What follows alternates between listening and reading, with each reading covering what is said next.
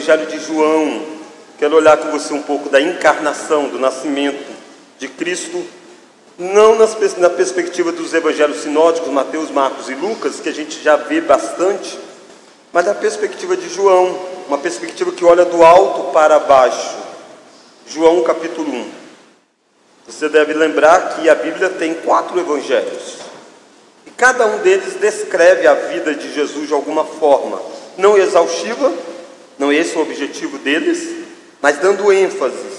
E João descreve a, a vida de Jesus nessa perspectiva da encarnação e de como que a luz vai brilhar nas trevas. João capítulo 1, então, do verso 1 ao verso 14, diz assim: João 1, do 1 ao 14. No princípio era o Verbo, e o Verbo estava com Deus, e o Verbo era Deus. Ele estava no princípio com Deus. Todas as coisas foram feitas por intermédio dele. Sem ele, nada do que foi feito se fez. A vida estava nele, e a vida era a luz dos homens. A luz resplandece nas trevas, e as trevas não prevaleceram contra ela. Houve um homem enviado por Deus cujo nome era João. Este veio como testemunha para que testificasse a respeito da luz, a fim de que todos a vierem a crer por intermédio dele. Ele não era a luz, mas veio para que testificasse da luz, a saber, a verdadeira luz que, vinda ao mundo, ilumina a todo homem. E o Verbo estava no mundo, o mundo foi feito por intermédio dele, mas o mundo não o conheceu. Veio para o que era seu e os seus não receberam. Mas a todos quanto receberam, deu-lhes o poder de serem feitos filhos de Deus, a saber, aos que creem no seu nome, os quais não nasceram do sangue nem da vontade da carne, nem da vontade do homem, mas de Deus. E o Verbo se fez carne e habitou entre nós, cheio de graça e de verdade. Vimos a sua glória, glória como do unigênito do Pai. Peça que Deus fale ao seu coração neste momento. Deus, nós todos aqui precisamos ouvir a tua voz, sermos alimentados por ti. Por isso, nos dê a graça de entender este texto e que o teu Santo Espírito, que nos conduz à compreensão, possa nos conduzir à aplicação dessas verdades às nossas vidas. Oramos em nome de Jesus. Amém.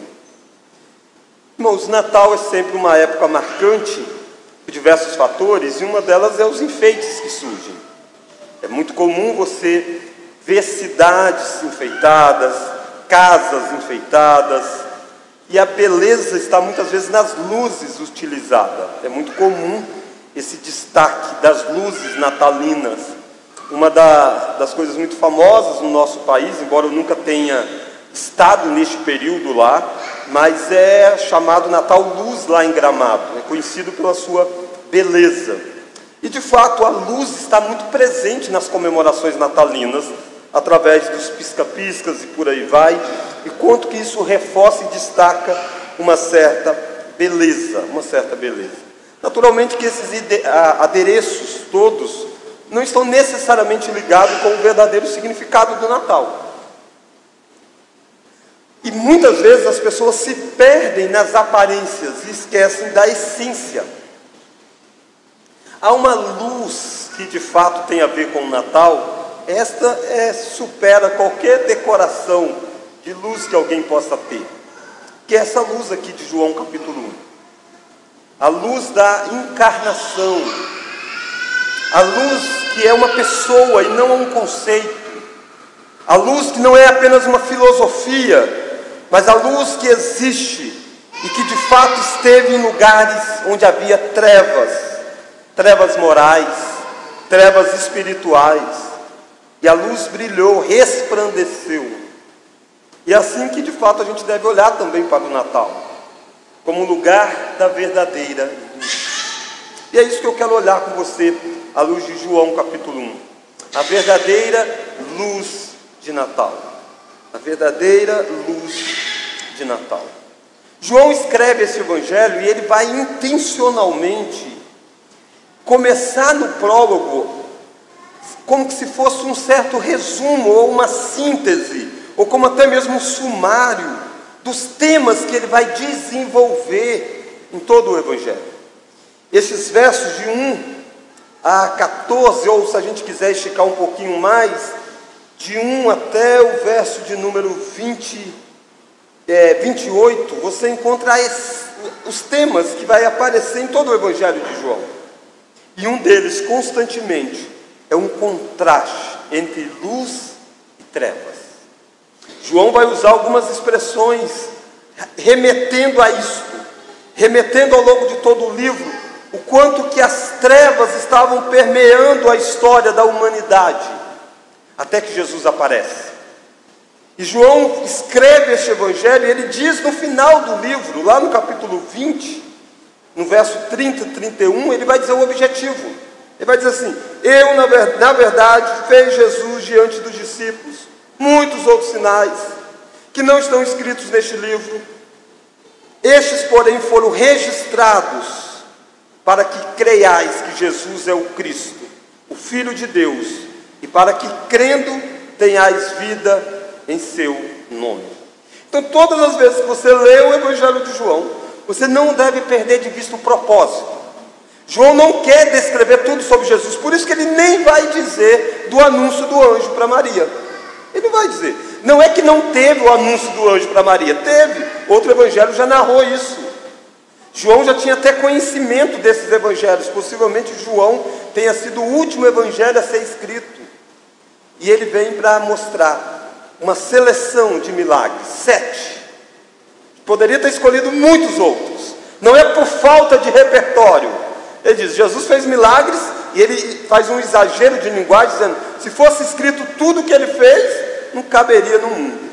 Mas eu escolhi sete com um objetivo bem específico que você que vai ler possa crer que Jesus é o Filho de Deus. Então o Evangelho de João é para mostrar isso, mostrar que Jesus é o Filho de Deus, e para isso ele faz sete grandes milagres registrados, e ele faz sete grandes declarações, como eu sou, eu sou o pão da vida, eu sou a, a porta das ovelhas, e vai fazendo várias dessas declarações. E uma delas é: Eu sou a luz do mundo. Eu sou a luz do mundo. Ele está remetendo a esse ponto aqui de João capítulo 1. E é sobre isso que eu quero então que nós olhemos a verdadeira luz de Natal. E a verdadeira luz é aquela que vence as trevas. Essa é a primeira lição. A verdadeira luz do Natal é aquela que vence as trevas. Verso 5 faz essa afirmação. Olha lá comigo o verso 5. A luz resplandece nas trevas e as trevas não prevaleceram contra ela. Eu não quero que você leia isso aqui como às vezes os descrentes gostam de citar, né? Sabe uma coisa? A gente precisa de uma luz interior, a gente precisa de uma iluminação. É importante que você encontre uma luz para a sua vida. Não, não é esse tipo de mentalidade que João está dizendo. A luz tem nome. A luz é uma pessoa, a pessoa de Jesus Cristo. A luz está nele ele é a luz que vem.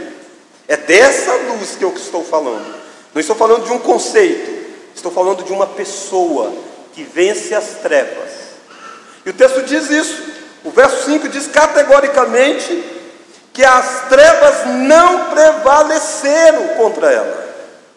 Às vezes, as pessoas olham para a vida de Jesus e, porque ele nasce como um menino, aparece indefeso numa manjedoura.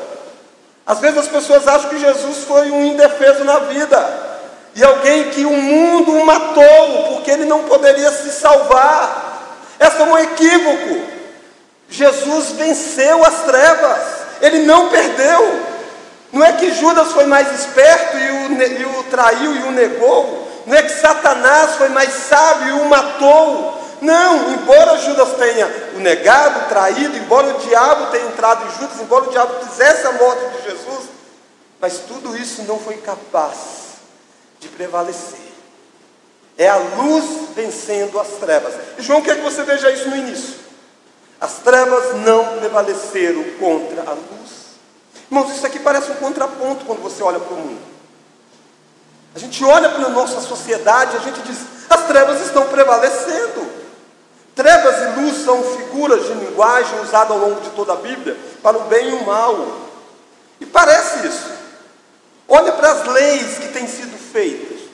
Não só no Brasil, no Brasil também, mas um movimento no mundo todo, de certa forma, ou pelo menos em parte do mundo ocidental, onde você diz as trevas estão prevalecendo. Conceitos de casamento, conceito de criação de filhos, o nome Deus tem sido tirado da história. E facilmente nós somos tomados pela perspectiva de que as trevas estão prevalecendo. Nos dias em que João escreveu esse evangelho, Havia um império enorme o Império de Roma. João tinha sido preso na ilha de Patmos quando ele escreveu um outro livro, que é o livro de Apocalipse, o último livro que ele escreve. E por causa da força do Império Romano, ele está aprisionado lá quando ele escreve Apocalipse. Será que João está derrotado? Será que a luz está sendo destruída pelas trevas? Óbvio que não. João sabe do que ele escreveu, ele sabe do evangelho dele, ele sabe que a luz não prevaleceram contra as trevas. E você precisa sair daqui, nessa noite, ciente disso. A luz vai prevalecer, já prevaleceu, irá prevalecer. Irá prevalecer no mundo, irá prevalecer em você, irá prevalecer de qualquer jeito. Por quê? Porque a luz é o Verbo eterno. João 1 diz assim: no princípio era o Verbo. Essa luz que ele está dizendo que veio ao mundo e que as trevas não prevaleceram, ela não nasce na manjedoura, ela não nasce no Natal. Não, no Natal ela irradia no mundo, ela entra na história. Mas no princípio já existia. O início de tudo, no princípio, era o Verbo. João não está dizendo que no princípio o Verbo foi criado.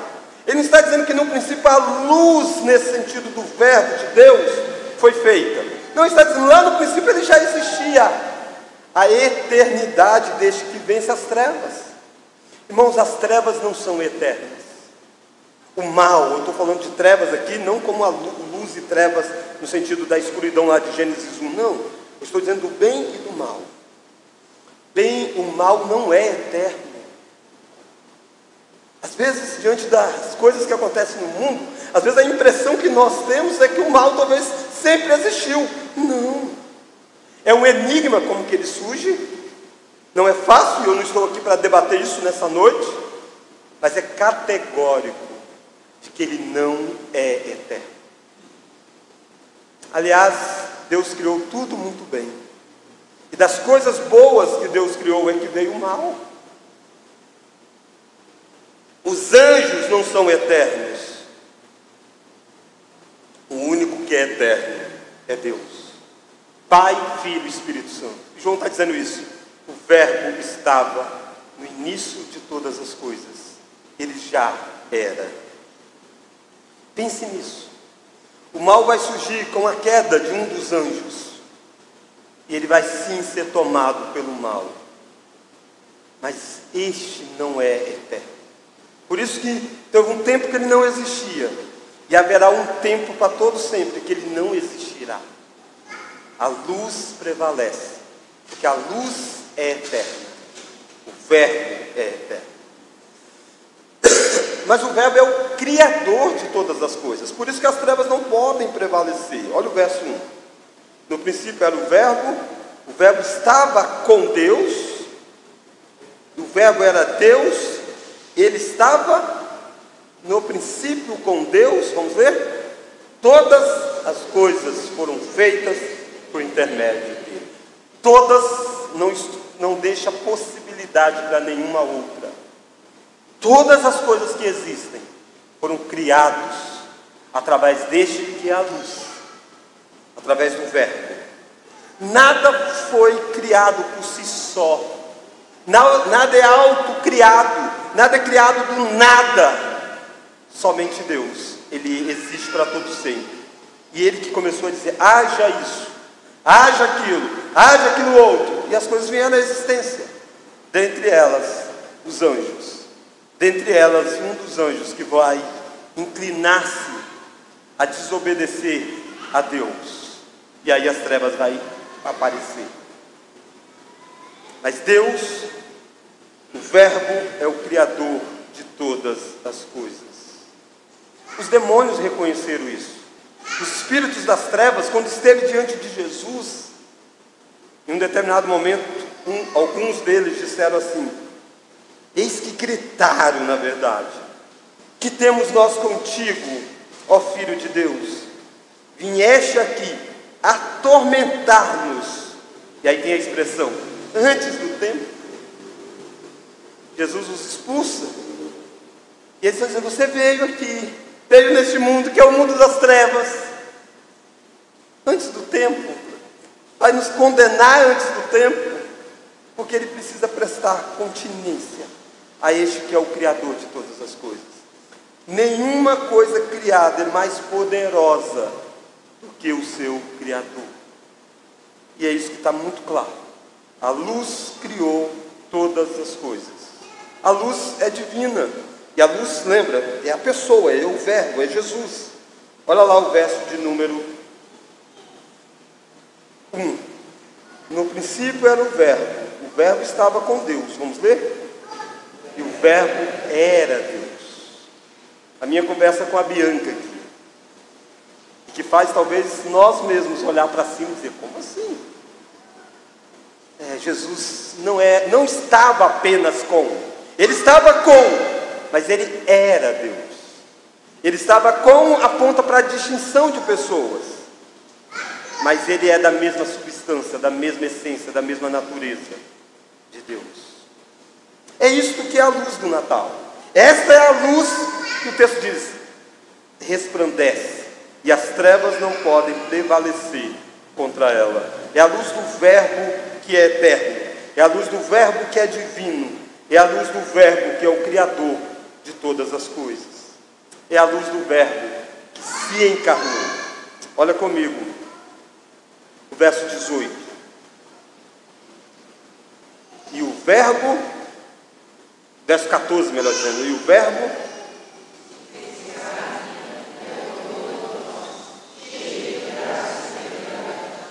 Vimos a sua glória, glória como do unigênito do Pai. Aqui está algo misterioso. O eterno se tornou temporal. O infinito se tornou finito no sentido da corporidade física ele se encarna e se torna um bebê. É gerado no ventre de uma mãe e nasce uma manjedoura. Não sabe andar e precisa andar. Não tem condição de se auto-existir enquanto encarnado, a não ser que seja alimentado. Enquanto não seja amamentado, criado, cuidado, sustentado, pegado na mão, fazer com que ele aprenda a andar. O que nós estamos vendo é que o Verbo se encarnou. Tudo isso para que as trevas não pudessem prevalecer. E o Verbo se encarnou onde? No mundo. No mundo que outrora era luz. E que com a queda do homem se tornou um lugar de trevas. A Bíblia diz que aqueles que viviam em trevas viu grande luz quando Jesus nasce. Jesus não apenas não apenas cria as coisas, ele cria o mundo e ele vem recriar o mundo pós-queda. Aquele que disse e o mundo veio à existência pelo poder da palavra, é aquele que entra na história em um mundo contaminado, em um mundo quebrado, em um mundo amaldiçoado, em um mundo em que as trevas estavam nos topos do poder, naqueles que governavam, naqueles que ensinavam, naqueles que eram líderes religiosos. Jesus está convivendo com eles. Você já conviveu com alguém imoral? É difícil, não é? Às vezes você ouve coisas e você diz, nossa. E as, você está no mundo, não tem como você fugir. Você fica, poxa, quão distante nós estamos dessas pessoas ou desse sistema. Às vezes dá nojo você ver o que, que os políticos andam fazendo, o que, que os, aqueles que têm poder fazem. Mas pensa em Jesus. Eu e você temos às vezes um senso moral um pouco mais elevado do que a maioria da sociedade. Isso já nos causa algo tanto quanto que repugnância ao ver os fatos. Pensa de Jesus. Ele é o único santo. Nós éramos trevas e ainda temos um pouquinho de trevas. Jesus não. Jesus é a santidade perfeita. Ele é aquele que não sabe o que é pecado nos seus feitos. Ele é aquele que não sabe o que é pensar algo impuro. Ele não sabe o que é sentir algo impuro. Ele está convivendo com pessoas assim. Ele vai em casamento, ele se assenta com gente, ele entra na casa de publicanos, de pecadores, ele é criado por uma família assim, o mais temente a Deus, mas precisavam de Salvador. Os irmãos terrenos de Jesus chegaram a duvidar dele durante um certo momento da vida. Esse é a luz no meio das trevas. Ele coloca para si um grupo de discípulos. Ainda são trevas. Alguns deles demonstram algumas grandes virtudes, mas de repente negridão de trevas toma conta do coração deles. São capazes de dizer coisas absurdas. Jesus vê pessoas próximas a Ele lutando para ver quem é o mais importante. Isso é trevas no coração dos discípulos. Esse que se encarnou, a luz veio no mundo. E um dia, ele, vai, ele fez inclusive uma das cerimônias mais humilhantes, lavar os pés. Está registrado em João capítulo 13. O verbo encarnado, lavando os pés de gente que era um tanto quanto que trevas.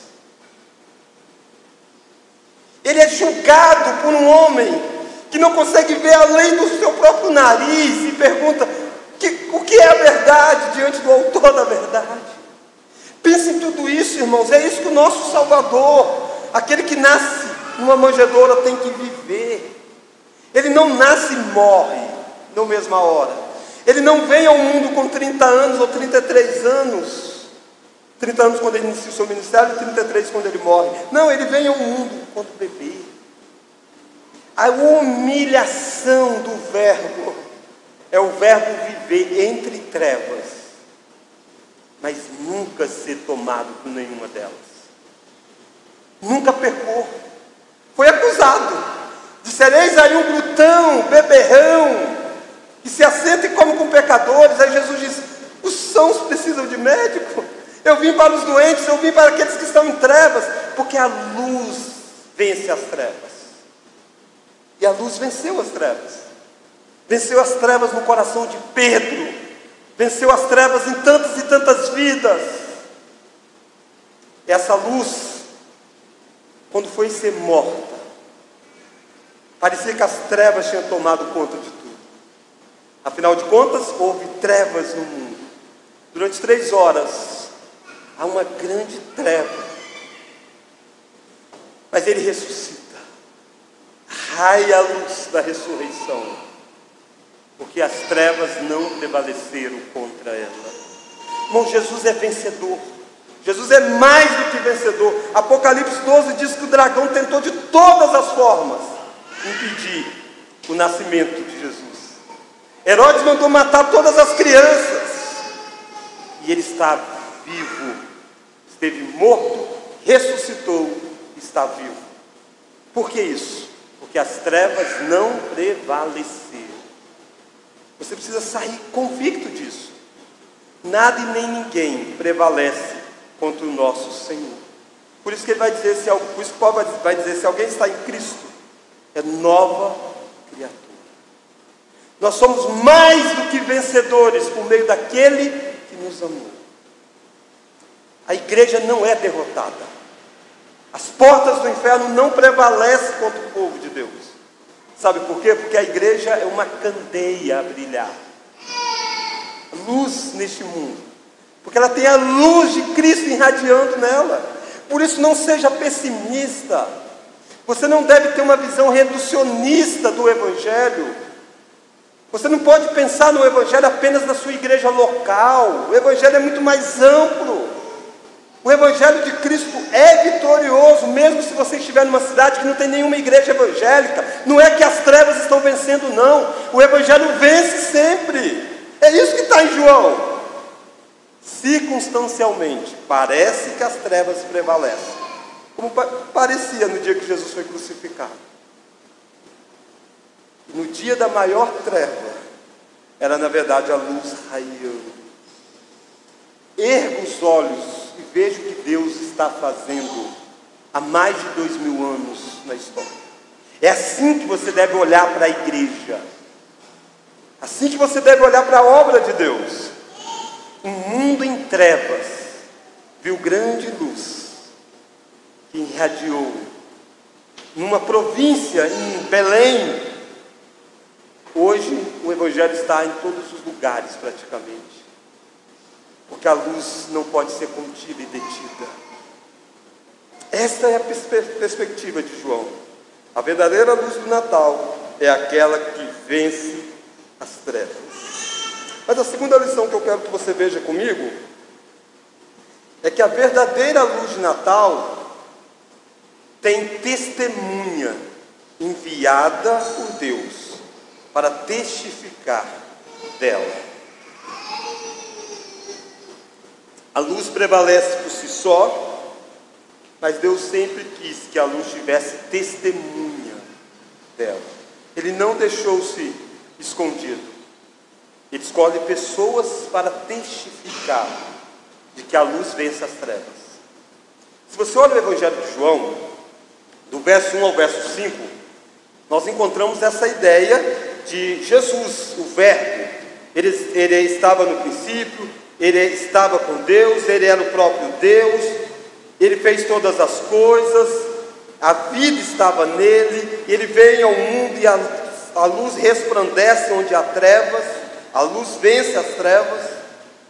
Se você olha comigo no verso de número 10, olha o verso 10. O Verbo estava no mundo.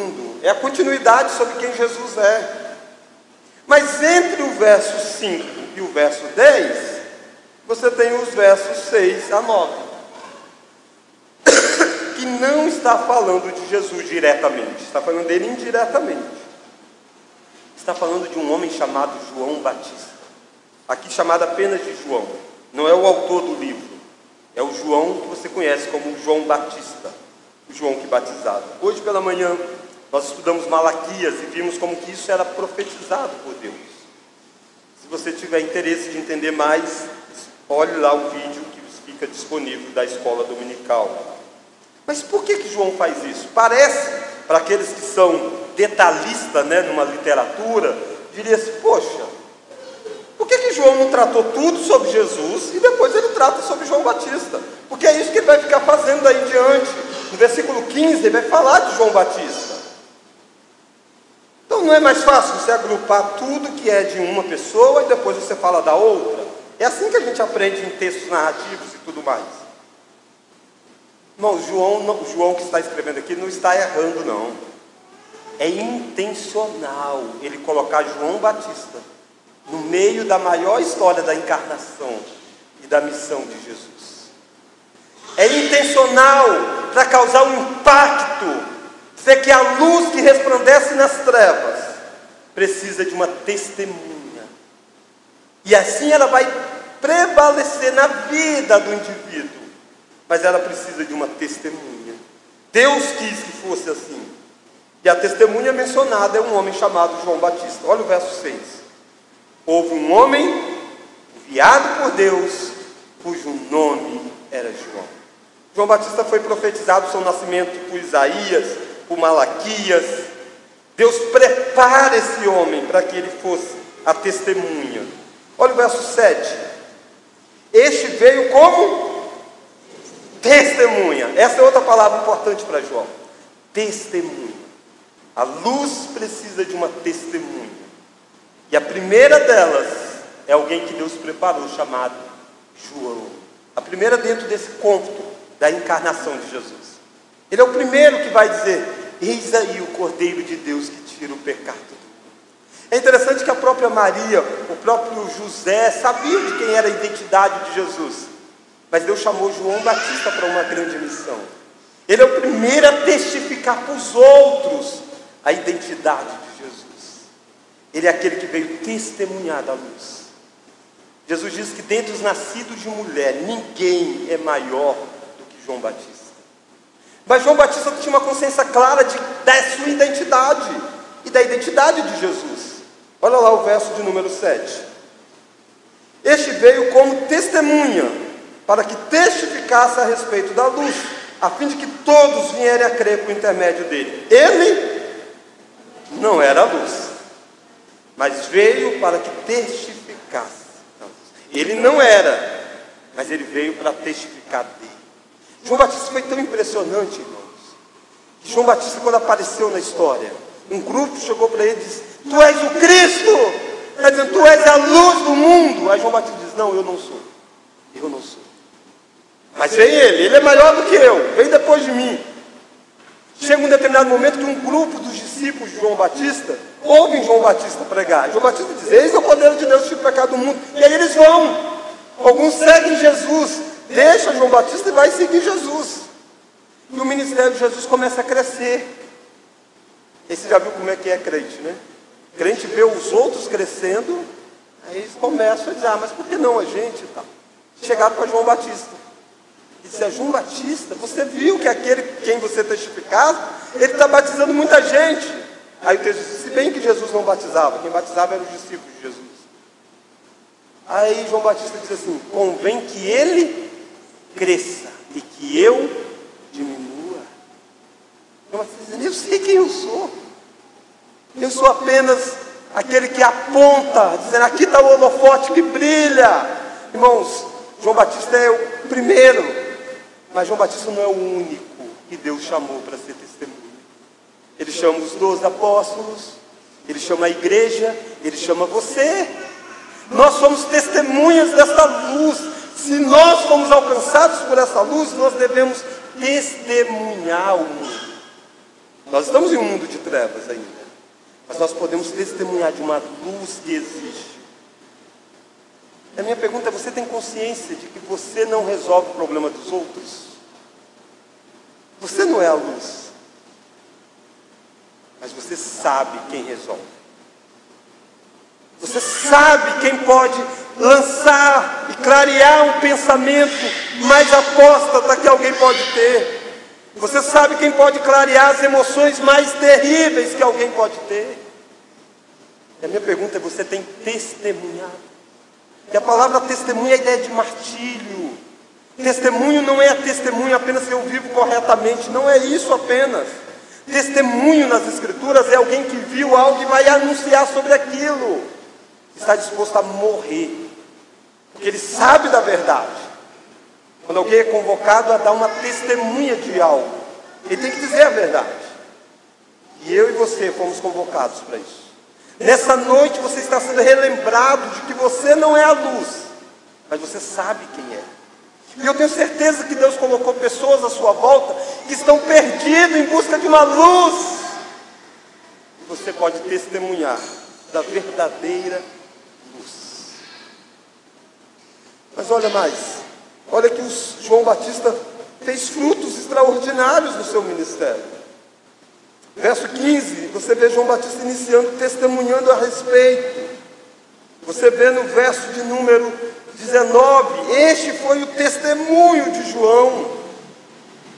Você vê no verso 29, no dia seguinte, viu João Jesus e vindo ele disse: Eis o cordeiro, ele está testemunhando.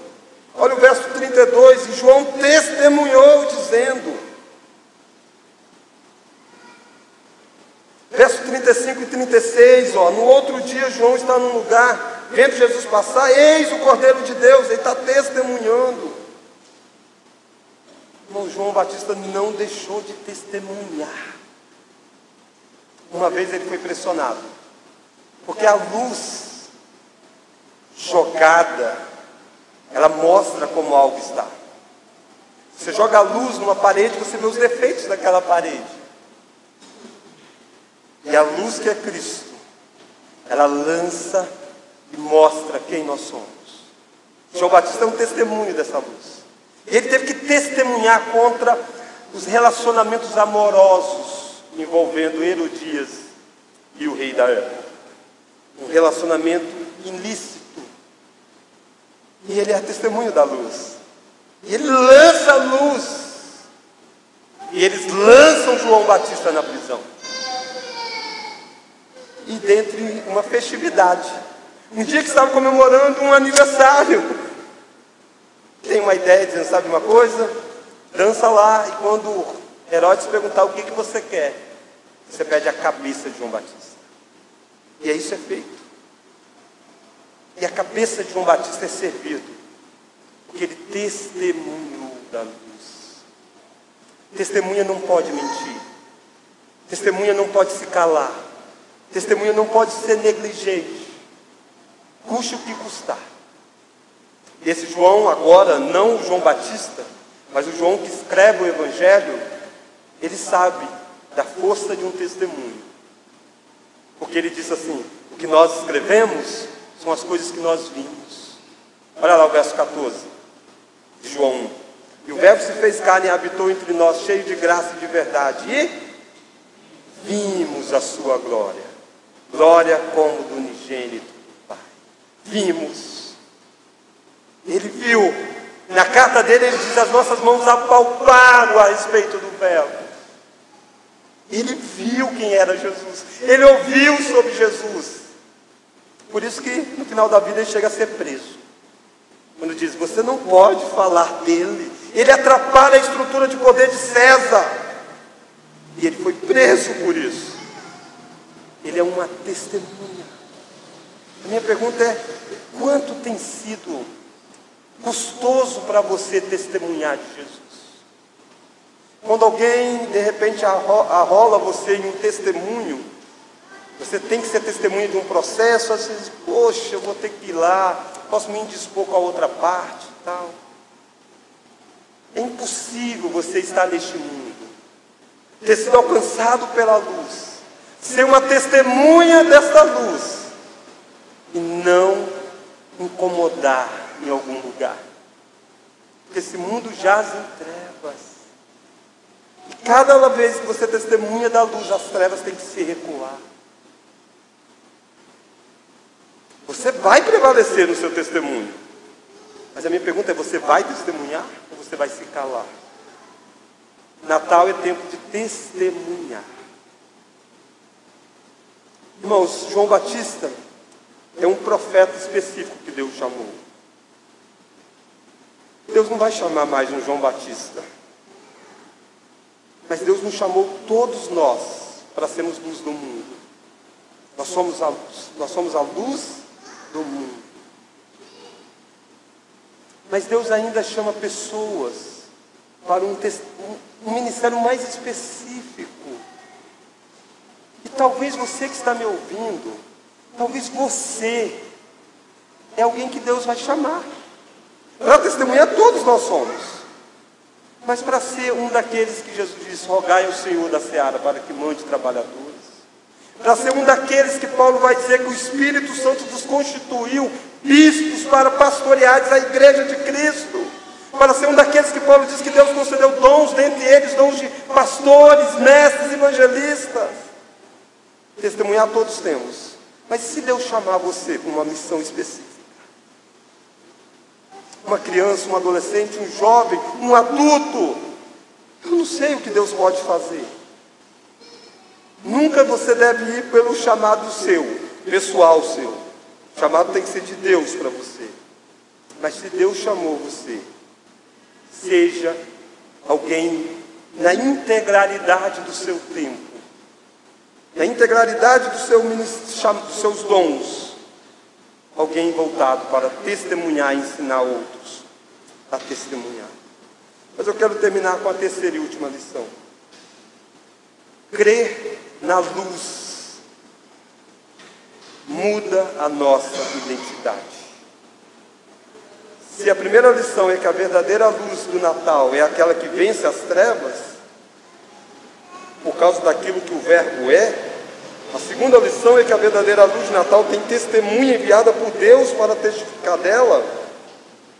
A terceira lição é que crer na luz muda a nossa identidade. Olha o verso 10.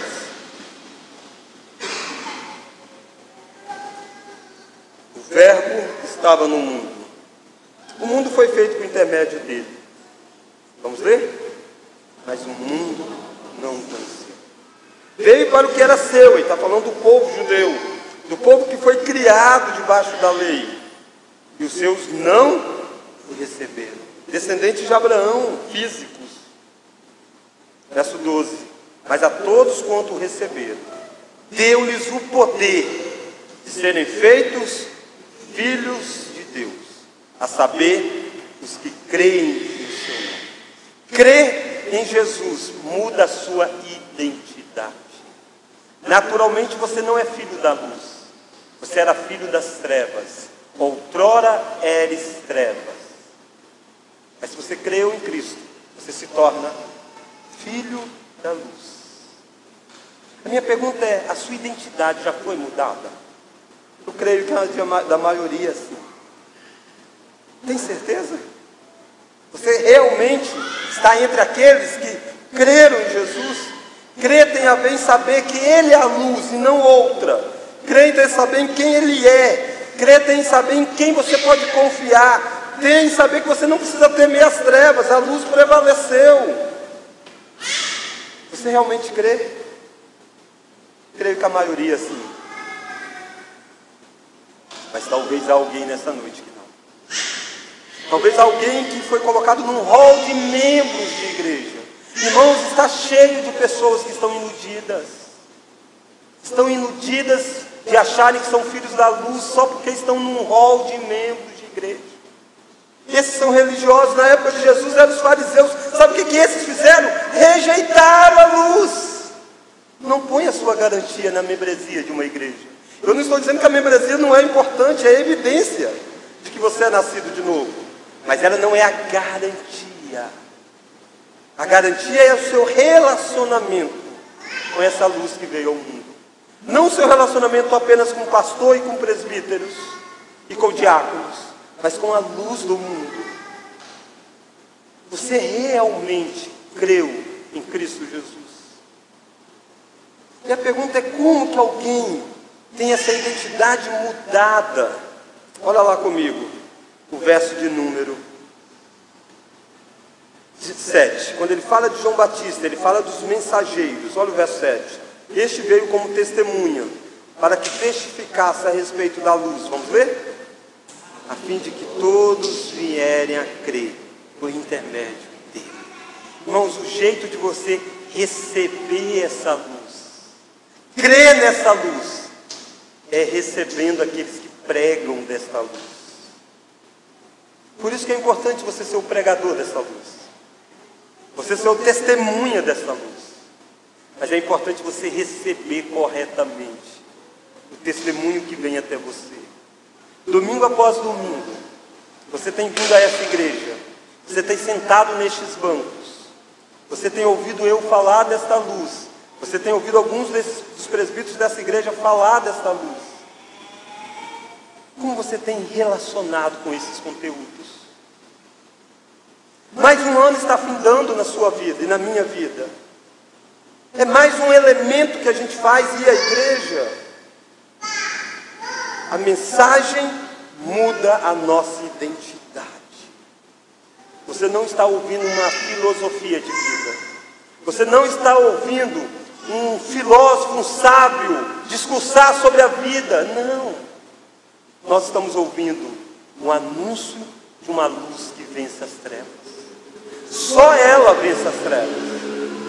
E deixa eu dizer, as trevas estão fora, mas as trevas estavam dentro de nós. Você já foi trevas alguma, treva alguma vez? Você ainda tem alguns resquícios das trevas. E Deus está limpando você com a luz do Evangelho. Por isso, ouça, receba, creia na mensagem do Natal. Do contrário, é simplesmente um rito que você vai dizer Feliz Natal, Feliz Natal. E as trevas estão lá. Sua casa está brilhando com os pisca-piscas, mas o seu coração está escuro. A luz do Evangelho brilha dentro de você, se você crê em Jesus Cristo. Ele diz: Eu vim como luz para o mundo, a fim de que todo aquele que nele crê em mim não permaneça nas trevas. Satanás sabe que pouco tempo lhe resta, que as trevas que existia no mundo angelical caiu para a terra. Mas um dia vai ser jogado no lago de fogo. E haverá uma cidade onde não haverá sol, porque Deus mesmo será a luz dessa cidade. A luz do mundo vai voltar, triunfante, brilhando, raiando. E nós viveremos debaixo dessa grande luz que é Deus. Vamos orar? Deus, mais um Natal nós temos a oportunidade de lembrar da encarnação do Teu Filho. Mais uma vez nós temos a oportunidade de lembrar que as trevas não prevalecem contra a luz. Este mundo tem jeito. Este mundo dará certo. Não na, no desenvolvimento natural dele, mas no fato de ser refeito por aquele que fez ele no início. Aquele que estava no princípio criando todas as coisas, fará novas todas as coisas. Ele é que diz que haverá novos céus e nova terra. Obrigado, Deus, porque a luz vai varrer todas as trevas deste mundo. E obrigado porque nós já podemos ver o poder que a luz tem. Quando nós olhamos para aquilo que nós temos sido transformados diariamente. E quando nós lemos daquilo que o Senhor fará definitivamente em nós.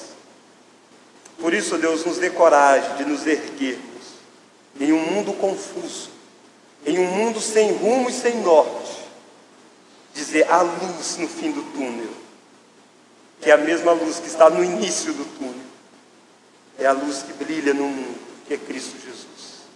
Obrigado porque a luz nasceu, a luz se encarnou, e nós podemos dizer, em alto e bom som, o Emanuel, Deus conosco, se fez presente. Oramos no nome desta luz, no nome de Jesus Cristo. Amém.